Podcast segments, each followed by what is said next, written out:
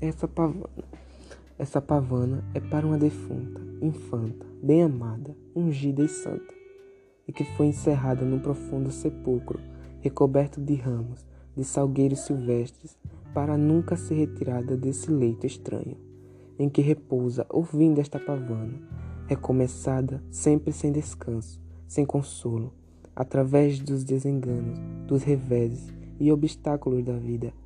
das ventanias que se insurgem contra a chama inapagada, a eterna chama que anima esta defunta, infanta, ungida e bem amada,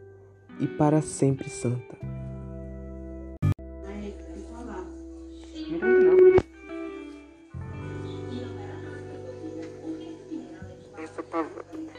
Essa pavana, é para uma defunta, infanta, bem amada, ungida e santa,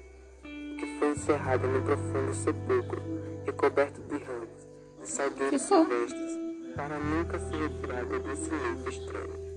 em que repousa o fim desta caverna.